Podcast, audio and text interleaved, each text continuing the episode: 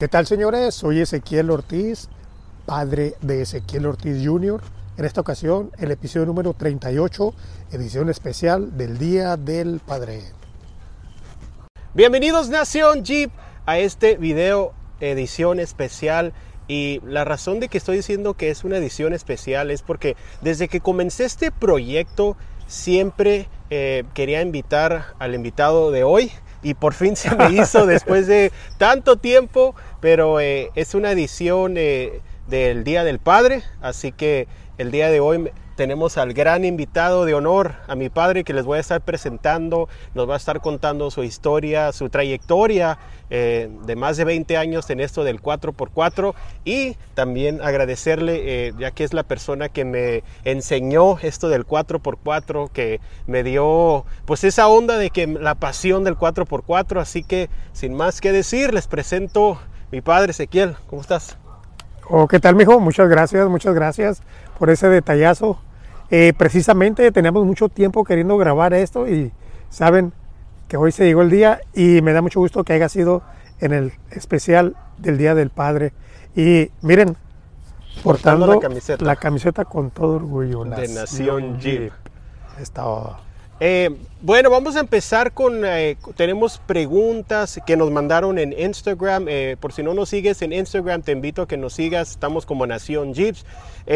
Pero quiero, más que nada, quiero que ustedes vean cómo, cómo era el off-road hace 20 años. eh, desde las suspensiones, eh, cuando no había tanta tecnología como ya tenemos ahorita aplicaciones, GPS. Así que para empezar, vamos a platicar, eh, si nos puedes platicar cómo inició tu pasión en el 4x4, cómo, qué fue lo que dijiste, sabes qué, me interesa, cómo inició esa onda del 4x4. Eh, miren, esto inició casi casi por casualidad. Resulta que, ¿qué será? Como en el 2002, 2001, eh, me fui con la familia para allá, para Cantamar. Eh, eh, todo lo que voy a decir, la mayoría es Baja California Norte. En este caso, para que se den una idea, los que están viendo de fuera, vendría siendo, ¿qué será? Unos 15 minutos pasando Rosarito. Hay en un lugar donde hay arenales, dunas. Me llevé a la familia, estábamos muy a gusto y de repente precisamente Ezequiel y mi hija Kenia eran unos niños chiquititos. ¿Cuántos años teníamos? ¿Sí te acuerdas? Híjole, tú tenías como unos cinco años, yo Cinco creo. años, wow. o Seis sea, años. Para y, que se den una idea, tengo 32 años, así que ya, ya, ya bastante tiempo desde y empezó esto. estaban chiquillos. Y recuerdo que llegaron bien asombrados y dijeron, papá, papá, ¿sabes que Hay unos carros allá que se voltearon y hay muchos. Y ahí voy yo, como no me gusta el chisme, me encanta. Y que voy viendo unos carros que estaban ahí haciendo cosas increíbles. Era nada más y nada menos que en aquellos tiempos Baja Crawler, señores. Era el señor Willis, César, Gandhi, el Jera, el Danny Boy, Iván Vega. eh, imagínense, los viejos, viejos. Me gustó mucho y yo me quedé platicando con ellos y fue como me inicié. Empecé a platicar, me gustó la onda, me compré un Jeep, así como nació todo. Ok. Eh, ¿Cuál fue tu primer Jeep que compraste? El primer Jeep, recuerdo que era un Jeepcito, un YJ, un YJ. Ajá. Eh, estaba un poquito levantado, muy buen Jeep, encantado con ese Jeep. Ya ven, pero siempre quiere uno ¿verdad? modificarlo y hacer lo demás, pero ese es mi primer Jeep, muy buen Jeep ese. Un YJ, ok. Eh, ¿Nos puedes platicar eh, cuál es, cómo era en aquellos tiempos las modificaciones? Si lo, si lo hacemos, si comparamos la nueva era de ahorita, yo sé que hay muchas modificaciones, muchas cosas que le pueden adaptar, pero en aquellos tiempos, ¿qué era lo que estaba disponible, o sea, para meter a las suspensiones? Y platícanos, eh, creo que tienes un consejo de, ¿cómo es el SOA? ¿Cómo dijiste? Sí, eh, precisamente hablando de eso, miren, eh, lo que pasa es esto. Eh, muchos estamos pensando, yo, en mi caso, yo donde tengo experiencia son, es en los YJs, porque allí fue donde yo eché a perder, cambié suspensiones y Varias todo. veces, ¿verdad? Varias veces, híjole, di la vuelta al mundo para llegar a donde mismo. Miren, pasa esto, en aquellos tiempos eh, no existía nadie que hiciera suspensiones. Estamos hablando en el área de Baja California Norte, Tijuana, Ensenada, todo eso. Eh, suspensiones para off-road 4x4. Eh, y saben que, híjole, era bien difícil. Todos andábamos con mues, estábamos haciendo milagros. Por ejemplo, yo a mi Jeep le puse lo que le llaman el, el Z, el, el Z-Box, le puse el, eh, también eh, los revólveres enfrente y atrás. El que tenía suspensión de brazos largos con tijeras, wow, era, híjole, es más, eran los que se iban a los eventos y era de los grandes. El que tenía four link o three link, wow, ya era un big dog, lo máximo. No había muchas opciones. Tenemos que hacer milagros. Muy caras las partes y no había nadie quien las construyeran. Ah, ok, bastante interesante. Entonces ahora, como estamos hablando de eso, eh, me gustaría que nos platicaras cómo, cómo iniciaron los primeros eventos eh, en el área de Tijuana y Baja California. Si puedes mencionar algunos eventos, eh, por decir, yo sé que a lo mejor la gente de Tijuana, Mexicali van a conocer un evento que se llama el Grapa, pero si nos puedes platicar, regresémonos a qué año. 2000. Eh, mire, en el 2004 fue, si no es el primero de los primeros, vamos a dejarlo así. ¿Se acuerdan ustedes de el CABA? Se llama Convención Anual Binacional de Amantes de Todo Terreno, organizado por mi buen amigo Jorge Mesa. En aquellos tiempos recuerdo que estaba haciendo mucho frío y mucho, mucho viento. Muy buen evento, ¿eh? Ese es de los primeros. Después, si se acuerdan ustedes, el RAT reunión anual Amantes Todo Terreno. Eso fue organizado por Willis. También no olvidemos el Classic Rock en Jeeping, organizado por mi buen amigo Colín Bueno, de los buenos eventos. También José Gordillo en Rosarito, ¿se acuerdan, Rancho Las, Delicias? Y ¿se acuerdan ustedes también del reto Hardcore? Alguno de esos, eh, yo eh, también participé, eh, fui parte de organizador. Y me siento orgulloso de todo eso. ¿Se acuerda usted del reto hardcore allí?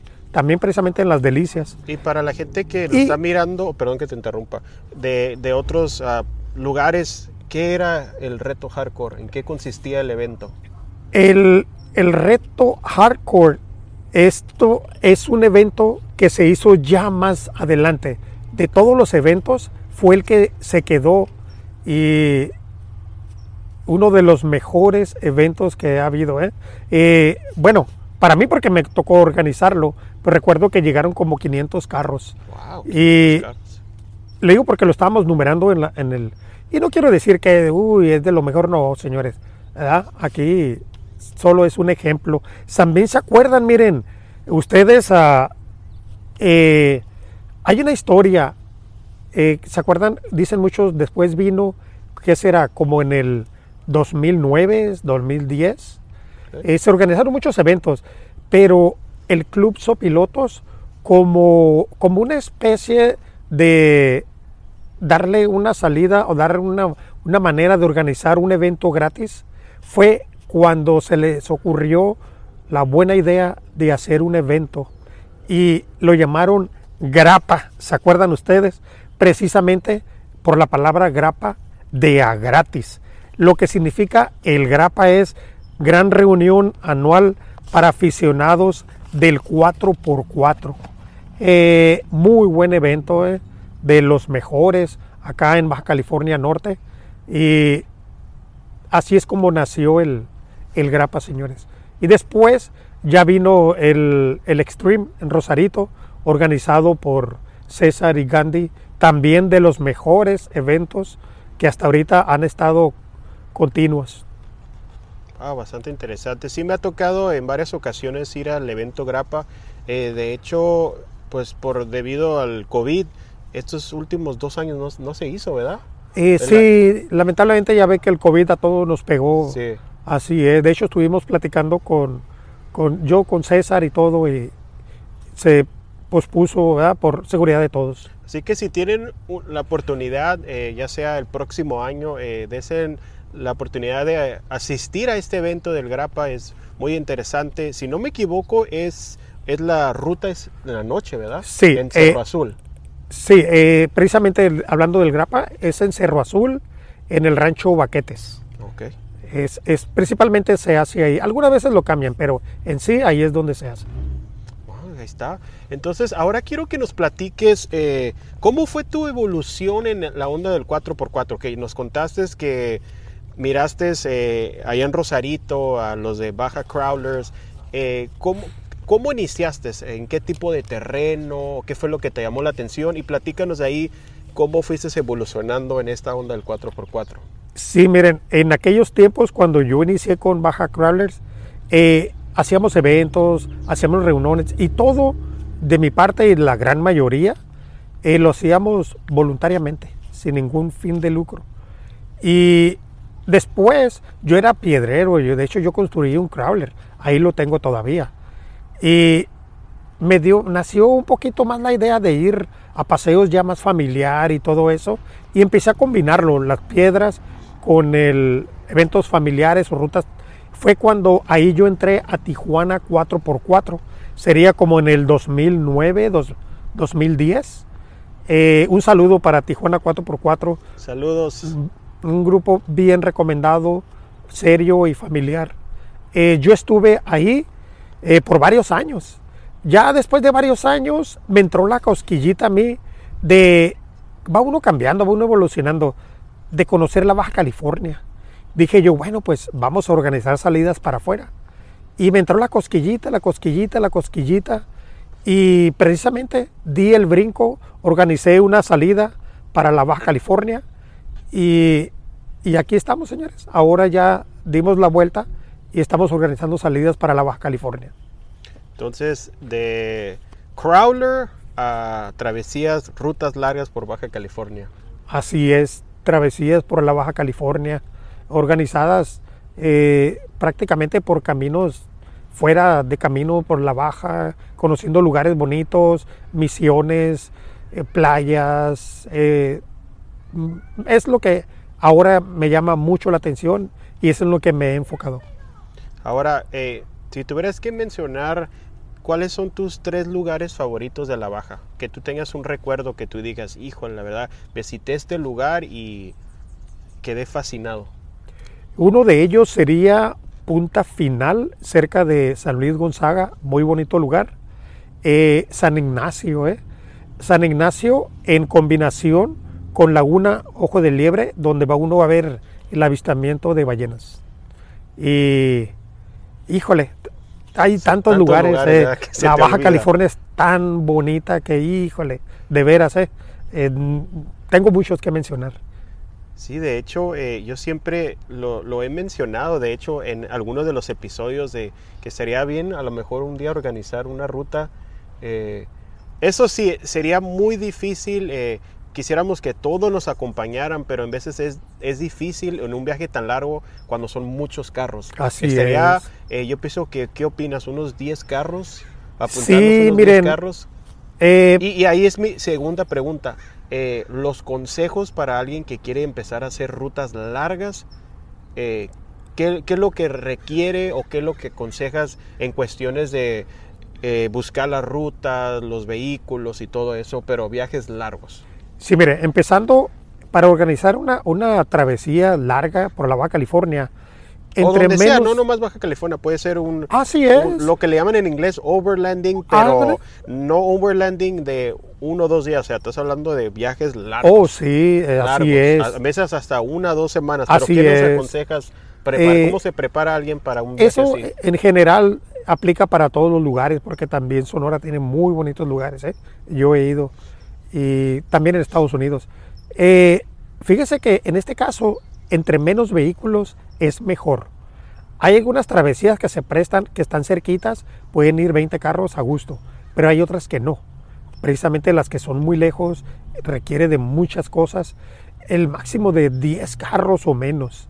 Y contestando la otra pregunta, sería eh, el referente como preparación. Miren, en mi caso, yo estuve estudiando mucho, noches y noches, el GPS, estudiando rutas, aprendí cómo pasar este, rutas de la computadora, del Google, hacia el GPS. Y saben que requiere de, de mucha dedicación. y también aprender cartografía eh, en un caso de alguna emergencia, tener eh, plan B para las emergencias, requiere de mucha, mucha preparación. Saben, precisamente, miren, aquí voy a, quisiera, hablando de la preparación, quisiera hacer un paréntesis y darle las gracias personas que han influido mucho en mí en aprendizaje para organizar travesías. Eh, principalmente el, señor Luis H., que ahora en el Día del Padre, Señor, donde quiera que esté, usted me ha ayudado mucho. Gracias a usted, usted fue el que me inició. Recuerdo que en su casa él me enseñó, se tomó el tiempo, todo lo básico para el GPS y rutas. Eh, también miren, eh, les quiero dar las gracias a Javier Verdugo. Él también me ayudó mucho. Recuerdo que en su casa él me enseñó la práctica y todo. Señorón, muchas gracias. También al Queru, Luis Alfonso Moreno, de Asoleados de Baja California. El señorón, miren, con toda la tranquilidad del mundo, yo le pedía consejos y me mandaba rutas y todo, ¿eh? Gracias a todos ellos. Sí, es, eso es muy importante aprender eh, cómo utilizar un GPS porque no, nunca sabemos podemos estar en el medio de la nada y digo, no queremos que pase algo mayores de que se pierdan o algo, así que es importante irse preparados con las rutas, ya sea eh, tenerlo en celular o en GPS de mano, pero quiero que nos platiques eh, hace 20, 25 años, ¿cómo era la diferencia? Y ahorita tenemos ya Wikiloc, tenemos Gaia, Onyx. Por hecho, subí el día de ayer, subí un video explicando sobre la aplicación de Onyx. Pero ¿cómo era hace 20 años que no existían esas aplicaciones? ¿Cómo, cómo se iban a las rutas? ¿Cómo se preparaban? Híjole, en aquellos tiempos nos guiábamos por el sol. Ah, como dicen a la antigüita, poníamos en los dedos y en el sol, en el horizonte de ahí marcábamos cuánto tiempo teníamos para seguir la ruta, con las montañas y todo eso. Claro, no nos metíamos a lugares muy, muy adentros, porque era por prudencia, pero prácticamente así nos la aventábamos. Eh, con el mapa de papel y ya estoy aquí, creo que va para allá y así, eh, así era como nos la aventamos. No había GPS en aquel tiempo, no existía nada de eso. Wow, es bastante interesante. Fíjate que a mí pues no, no me tocó tanto así y siempre, bueno, casi no sé tanto, pero sí me gustaría aprender lo de, o sea, en el libro así de los mapas, cómo aprender qué significa todo, ¿me entiendes? Estoy más acostumbrado a la nueva era de la aplicación que se, te facilita, ¿me entiendes? Pero también es importante aprender, porque si no tienes un teléfono y alguien en medio de la nada te encuentras un mapa tirado, es importante aprender cómo leer. Precisamente, imagínense, a mí me pasó un caso. Estábamos en ruta de San Pedro Martí para el observatorio, eh, lo hicimos por la sierra, entramos por, ah, por el Valle de la Trinidad hasta llegar casi al observatorio. Yo iba guiando, éramos como unos 30, 35 carros y esa es una tradición hacer esa travesía. Imagínense que de repente va uno en el GPS y se atraviesa un río y el GPS dile, me dice, ¿sabes qué? Métete por el río y le vas a dar y vas a manejar dentro del río, después le das a la derecha y te quedas, ¿cómo? Ya caray, y con el GPS. Y lo bueno, hay un consejo, siempre cargo otro extra, con la misma ruta, por alguna emergencia, lo que sea, y lo saco y el otro también me dice, ¿sabes qué? Métete por el río y luego le das a la derecha. Y ya con eso ya me bajé ya, porque no crean, tener la presión, la responsabilidad en el medio de la nada y que el GPS y tu mente digan, ¿cómo? Si este río no estaba. Pero imagínense ahora sin ninguna clase de tecnología. Wow. Por eso es bueno aprender eh, pues lo, desde lo básico, no depender tanto de la tecnología. Así es, eh, así es. Eh, quiero, ahora me gustaría las rutas, ¿cómo es que antes de que no existieran las redes sociales, ni el Facebook, ni YouTube, cómo se informaban de las rutas? O sea, de, hey, va a haber un evento. ¿Cuál era, cuál era la manera? En, aquellos tiempos no existía el Facebook. Eh, la internet estaba, pero no estábamos muy familiarizados la mayoría, yo en lo personal. Pero la manera como nos comunicábamos, ¿se acuerdan ustedes de la página jiperos.com? Por ahí y había foros y ahí mismo hacíamos todo, pero imagínense, uno ponía un comentario y por allá las 500, pero era alguna manera. También se acuerdan de la página de Real Jeeps, también de baja 4x4.org de mi buen amigo el Mike. Era la manera como nos comunicábamos la comunidad. Yo sí me acuerdo de la página de baja 4x4 y si no me equivoco, cada club tenía su, Así es. su grupo, Su- ajá, un foro, Y sí. supongamos que, Eh. por decir, Tijuana 4x4, y ahí te metías y ponían fotos, ponían sus rutas, o los pilotos. Sí, sí me acuerdo, Así a mí sí me tocó de, de esa página, ¿eh? Sí, uh, viejos tiempos. Después fue la internet, lo, lo que es el Facebook. Y nos fuimos acoplando y acoplando y hasta la fecha aquí estamos. Wow, cómo, si te pones a pensar cómo ha cambiado todo, o sea, la tecnología, es impresionante. El tiempo vuela y cuando menos piense, pues pasan 20 años volando, Así es, bien rápido. Ahora eh, voy a cambiar un poquito el tema. Quiero que nos des consejos eh, para alguien que va empezando. Yo sé que muchas veces cometemos ese error de... Sí. Tenemos una idea de lo que queremos hacer con nuestras unidades, pero terminando, terminamos modificándolo dos, tres veces hasta llegar a, a como lo queremos. Obvio que yo sé que nunca termina de modificarse, ¿verdad? Es. porque es un cuento de nunca acabar, siempre vas a es. cambiar, pero ¿qué es lo que has aprendido? Y yo pienso que a lo mejor tú pasaste por eso, ¿verdad? Así El es. error más común cuando alguien va iniciando modificando su vehículo. Así es. Miren, uno de los errores que yo he cometido es, yo quería arreglar mi Jeep, pero nunca me hice la pregunta que me debe haber hecho al principio. ¿Para qué lo quieres? Y de ahí parte todo. Yo quería hacer piedra, quería hacer andar en carretera, quería andar, pero no me decidía. Como dos, tres veces cambié la suspensión, le moví para allá, medida de llantas, hasta que me dije, no, ya estuvo. ¿Qué es lo que quiero? Quiero un carro para todo.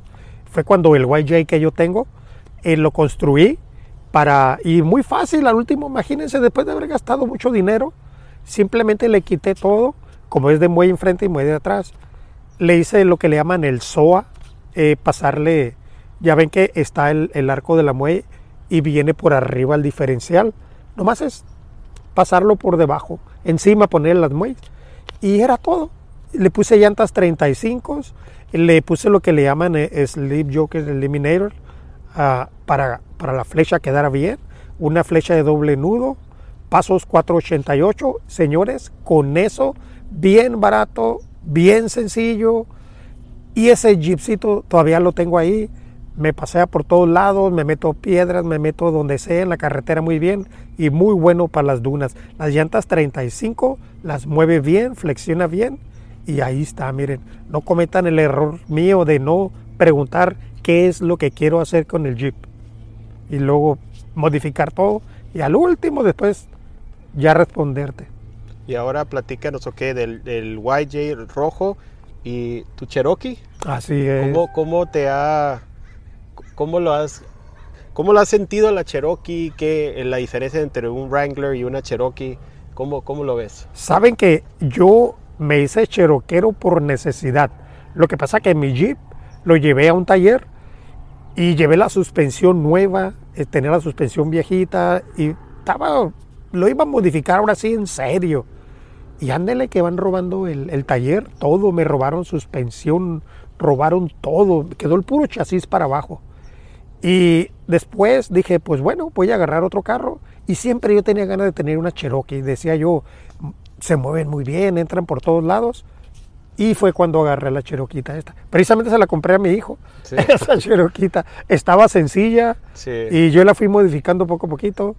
Y así fue como me hice cheroquero y hasta la fecha aquí estamos. mira. Y esta Cherokee ha recorrido la baja cuántas veces? Varias veces. Varias veces, sí, desde. Tijuana hasta Así Baja es. California Sur y por todos lados. Así eh, es. Yo sé que mucha gente es una controversia de los motores 4.0. Hay gente que dice que ah, que son muy buenos, otras dicen que se calientan muchos, pero pues miren, aquí están dos Cherokees con ¿cuántas millas? Esta Híjole. 230 mil. Este también como 260 mil millas. Y con puro mantenimiento Buenísimo el motor 4.0. De lo mejor, ¿eh? Híjole, estos motorcitos para siempre. ¿eh? Sí, son muy buenos. Eh, ahora te voy a hacer una pregunta. Si tuvieras la oportunidad de hacer el 4 por, eh, tu 4x4 ideal, ¿cómo sería y por qué? Eh, vuelvo a lo mismo, ¿saben lo que hiciera yo? Depende qué es lo que quiero hacer. Ahora, como ahora lo que a mí me gustan son las travesías, yo lo que hiciera es comprar un Jeep nuevo. Punto. Así. Mm, De hecho, sin necesidad de modificarlo tanto, entre más original y más nuevo, para mí en lo personal es mejor. Yo invirti- invirtiera mejor en equipo, una buena estufa, equipo de campamento para la nieve, todo O eso. sea, algo más overlanding Más overland, así es. Para andar en travesías largas no hay necesidad de modificarlos, traer unas llantotas. En otros hemos andado al medio de la baja, al medio de la nada y no se ocupa mucho, señores. No, preferible un carro entre más original. Digamos, claro, si es un Rubicon no ocupa modificación. Hablando de overlanding, en mi opinión, el carro perfecto es un carro nuevo y es todo. Sí, también eh, qué bueno que comentaste eso, que hay gente que piensa que se ocupan llantas 35, 37, 40. Eh, yo he mirado gente que con 33 se divierten y Así en todos lados así andan, así que no siempre requiere una llanta grande. Obvio que Sí. se miran muy bonitos los Jeeps con sus llantas 37, 40, pero ¿es, es para qué? O sea, si lo quieres para piedra, Así pues sí, es. aviéntate 37, 40, Así es. ¿verdad? ¿Y saben por qué se los digo? Miren, lo que pasa es esto. Por ejemplo, miren, mi Cherokee. Eh, cualquiera que la ve dice, oh, está bonita, lo que sea. Pero en mi caso, vieran qué difícil es manejar 12, 14 horas en carretera angostita, siendo carro modificado. Híjole, señores, no quedan igual. Se mueven para un lado, para otro. Yo sé que muchos van a decir, hey, a lo mejor quien te lo hizo no te lo hizo bien. Pero eh, la regla dice, carro modificado jamás se va a manejar igual. Por eso les digo referente a mejor un carro nuevo. Si tienen billete, un Rubiconcito, pues órale. Ahí A ver, te voy a preguntar, ¿Rubicón eh, de cuatro puertas o una gladiador? Eh, híjole, ahora sí que está difícil, ¿eh? está difícil. Eh, yo pienso que un Rubicon cuatro puertas. Cuatro puertas. Sí, Sí, eso que acabas de decir de un carro nuevo ya es diferente en cuestiones de suspensiones. eh, eh, me refiero a la que se manejan bien Así con las es. modificaciones que hay en la actualidad Así a lo es. que era antes. O sea, Así como es. antes no había tantos fierros y barras de estabilizador y los amortiguadores. o sea, antes es. era modificabas y pues prácticamente te la tenías que rifar. o sea. Por ejemplo, señores, los, los JLs. eh, la Jeep ya hizo un movimiento grande en la suspensión y el JL se mueve perfectamente, así original. No le pide ningún carro modificado nada. Me refiero overlanding y, y no crawler. Con ese carro perfectamente. Ah, ok. Bueno, ahora el siguiente tema es en Instagram. eh, hice una historia preguntando que si tenían preguntas o si querían mandar saludos. Tengo unas cuantas preguntas para contestar. Eh, Ah. La primera pregunta es de nuestro amigo Esteban Márquez Mexicali. Esteban Márquez Outdoors tiene su canal de YouTube para que lo sigan. Y la pregunta es, ¿en qué carro hizo su primera ruta y a qué edad? Eh, híjole, híjole, híjole, híjole. Precisamente en el YJ que les digo, el, el, el ese blanco, recuerdo que fuimos a hacer la travesía acá para el Valle de Mexicali hacia las dunas de Cuervitos. Otro de los eventos también recomendados, señores. Yo me encantan las dunas de Cuervitos. El día primero, allá en Mexicali, en el Valle, es una eh, es un muy bonito ese evento. eh, A mí me encanta. Entonces, ¿no te acuerdas a qué edad? Eh, híjole, no recuerdo la verdad.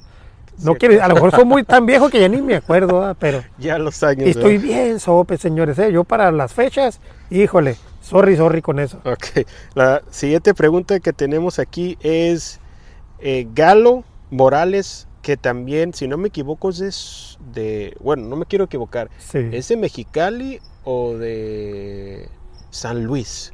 Una de dos. Dice, aparte de Jeeps, ¿qué otro 4x4 ha tenido tu papá? Eh, Saben que tuve yo una Explorer 95 Limited muy de lujo y todo. Y yo la tenía, pero ni siquiera me interesaba el 4x4 hace muchos años. Sí. Y ahí la tenía. De repente cuando una vez que me quedé sin carro, me la llevé a hacer la ruta acá para eh, eh, Jacume. Y metí la Cherokee esa y jaló muy bien. Wow. Perdón, la, la Explorer. La Explorer. Eh, y ese también la utilicé solo un día y jaló muy bien. Ok. Eh, la siguiente pregunta es de King Beard Mario, o el Barbas le conocen, aquí de San Diego, Tijuana. Dice, ¿cómo empezó tu papá en lo del off-road y si algún día se ha arrepentido del haber empezado? Oh, eh, precisamente como les decía, estaba yo en Cantamar y mis hijos llegaron y me dijeron, hey, mira unos carros ahí están haciendo cosas así bien fuertes y así fue como empecé, como les ¿Y platiqué. algún día te has arrepentido de haber No, empezado? al contrario, eh, es una de las pasiones que descubrí y aquí estamos y aquí seguiremos. Ok. La siguiente pregunta es Gladiator Brothers eh, de Florida. Eh, Saludos a mi amigo Alex, que también tiene su canal de YouTube de Gladiator Brothers. La Un saludo para es, todos. ¿Qué lo motivó a empezar a hacer off-road?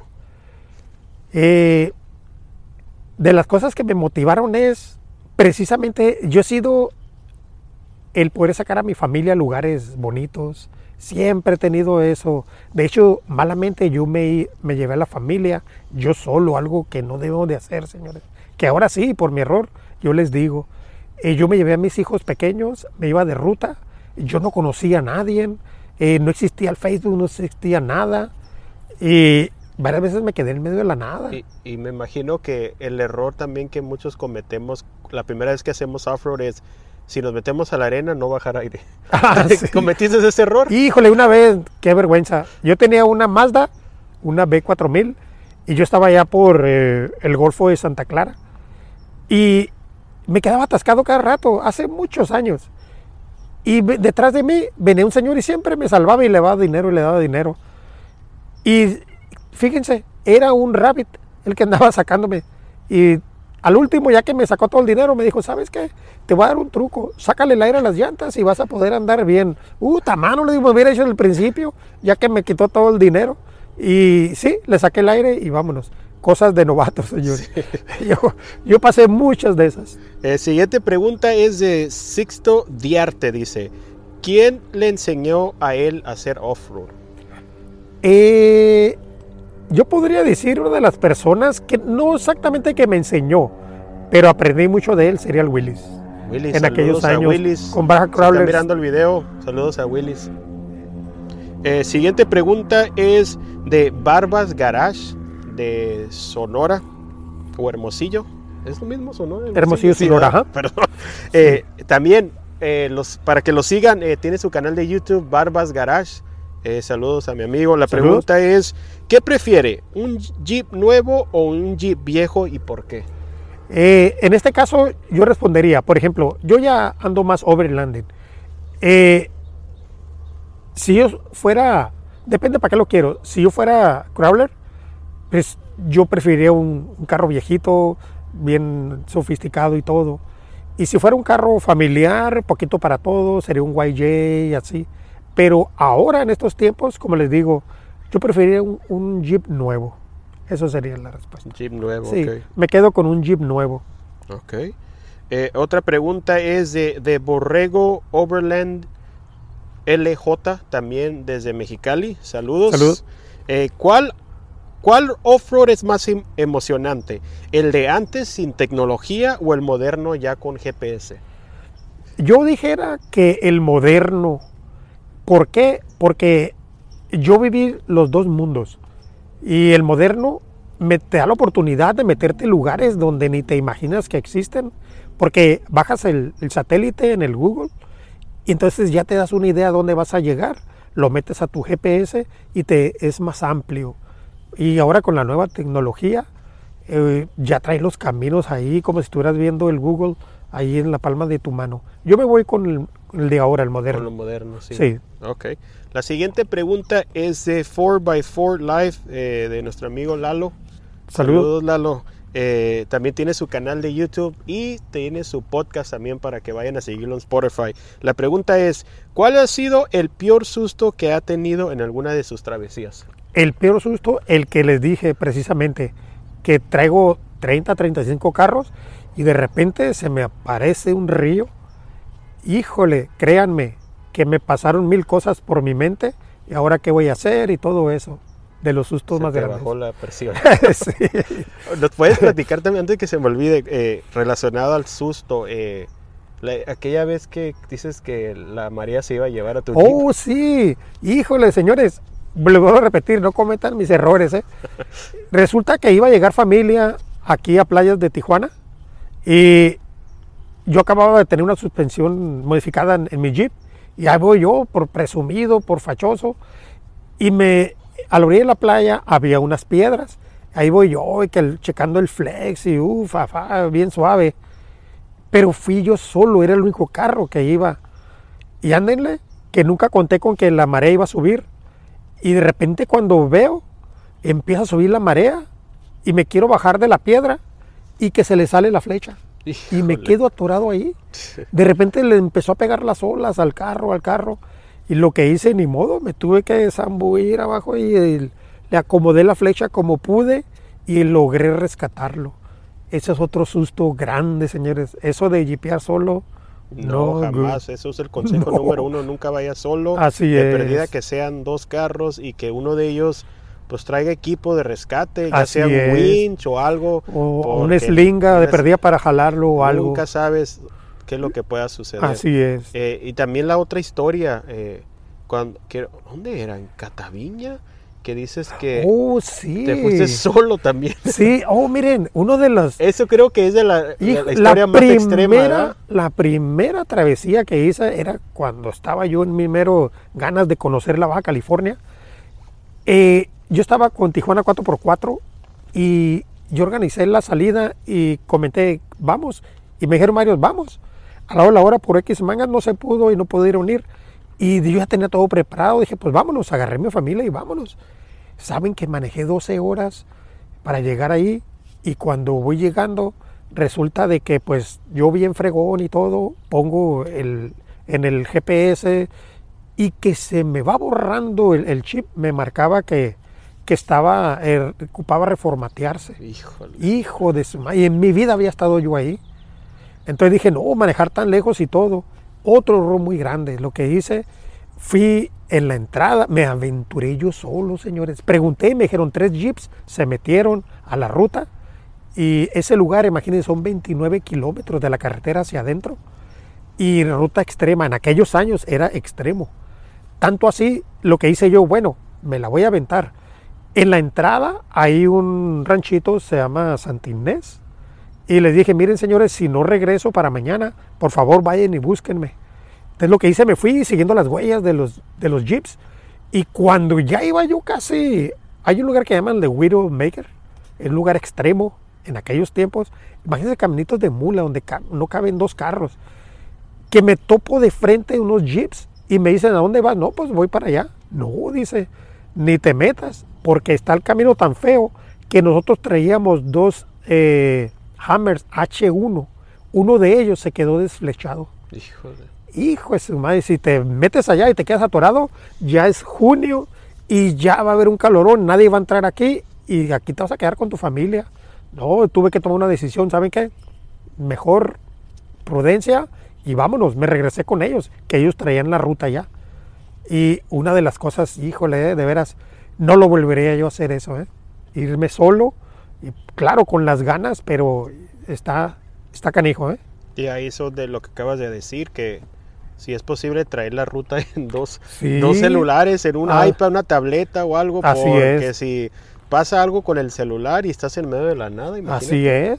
Y ese lugar prácticamente está remoto, nadie entra. Wow. Y es la temporada de calor, empezaba y nadie entra ya. Otra historia que también te vas a acordar es, no me acuerdo qué travesía era, pero es cuando se, se toparon que el camino se había derrumbado. Oh, sí, señores. Miren, eh, precisamente his- la- hicimos la, la ruta San Pedro Mártir de aquí de, de Valle de la Trinidad hacia el observatorio.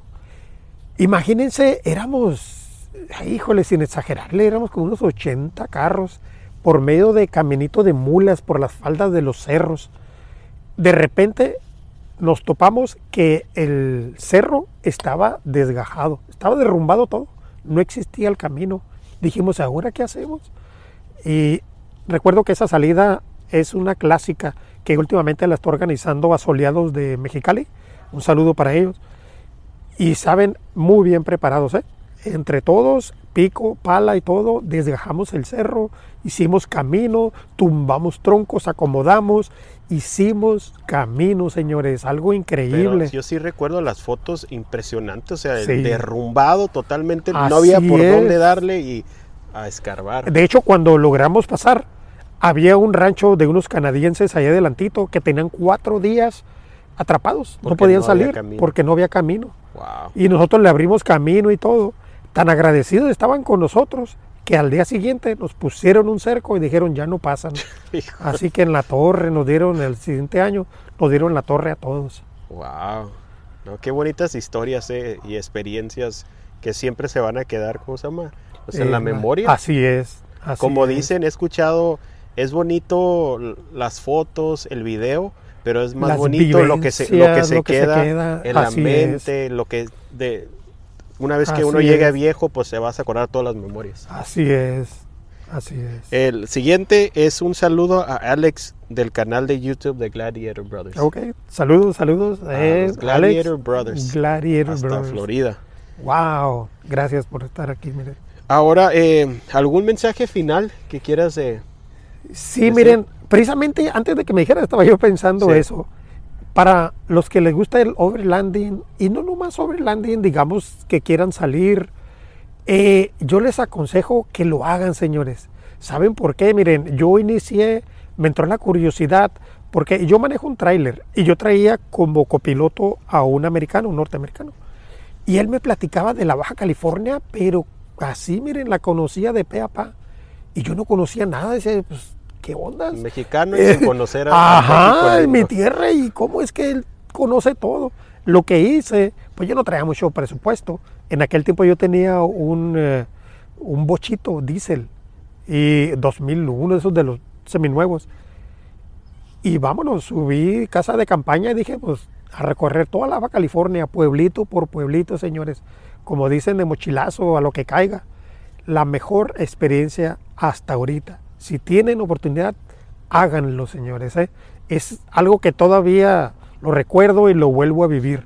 No esperar a tener un gran carro nuevo ni, ni nada. Claro, prudencia, ¿da? Porque trae uno un carro que no es 4x4, pero por la Baja California puede uno andar en todos lugares. También uno más en Baja California, ¿eh? Estamos hablando en general, overlanding por todos o sea, No es necesario irse por los caminos de terracería o te puedes ir por todo el carretera y te desvías un poquito, prudencia, preguntas y todo.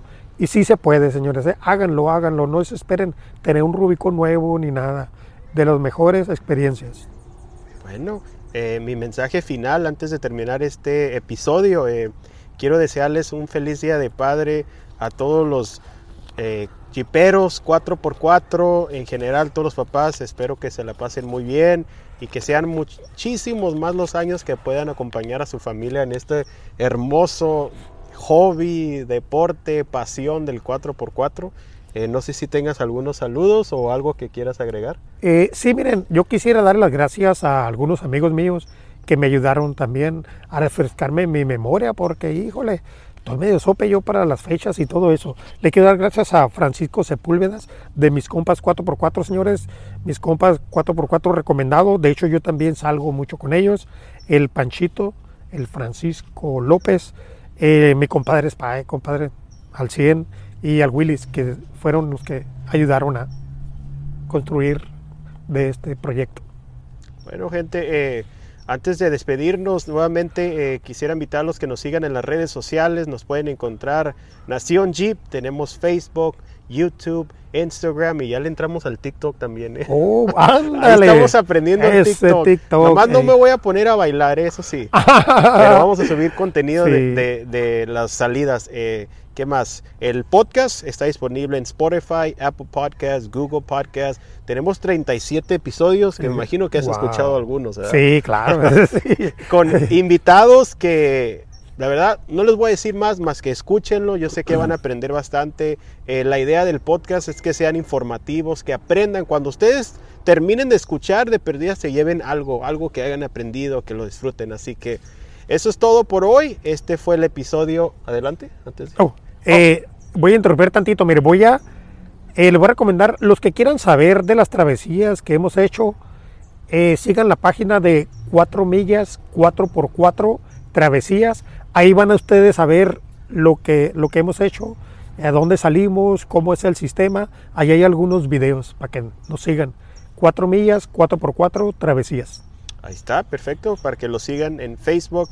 Eh, ahí se van a estar subiendo las Así rutas, eh, como vayan saliendo y información de las próximas salidas. Así que eso es todo por hoy. Eh, nos escuchamos y nos vemos en el siguiente video. de Gracias, Nación señores. Jeep. Y gracias, mijo. Hasta luego. Es todo.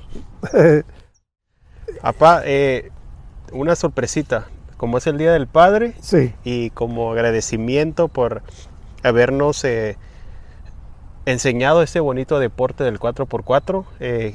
Aquí tengo a mis hermanas que también van a Ah, quieren caray. decirte algo, así que Sí. adelante. ¿Dónde están? La familia Jipera Ah, caray. Ortiz. ¡Wow! Ay, mi hija. Ay, qué bonita. Así, Gracias. somos una familia Jipera que nos encanta el bonito. 4x4. Gracias, Unas palabras. Es todo.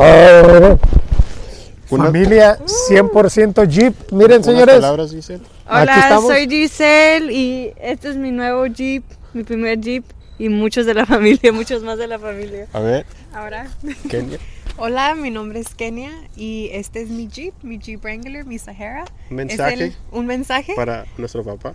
eh, pues que quiero darle las gracias por desde chiquita siempre llevarme a jeepear, llevarme a Ah, las rutas. gracias, mija. Tengo tantas memorias de allá subiéndome un cerro por allá y para mí era, una, era normal una niña de 7 de siete, 8 años andar en un cerro. Para mí era nada fuera de lo normal. Lo recuerdo en Los recuerdos todo eso, y eh. todo eso. Entonces Sí. agradezco eso Ah, porque gracias a eso eh, tenemos nuestros jeeps y somos una familia jeep. Y Wow. también feliz Día del Padre a todos los papás 4x4 jiperos de parte de Nación Jeep, 4 millas y la familia Ortiz. Saludos a todos. Saludos.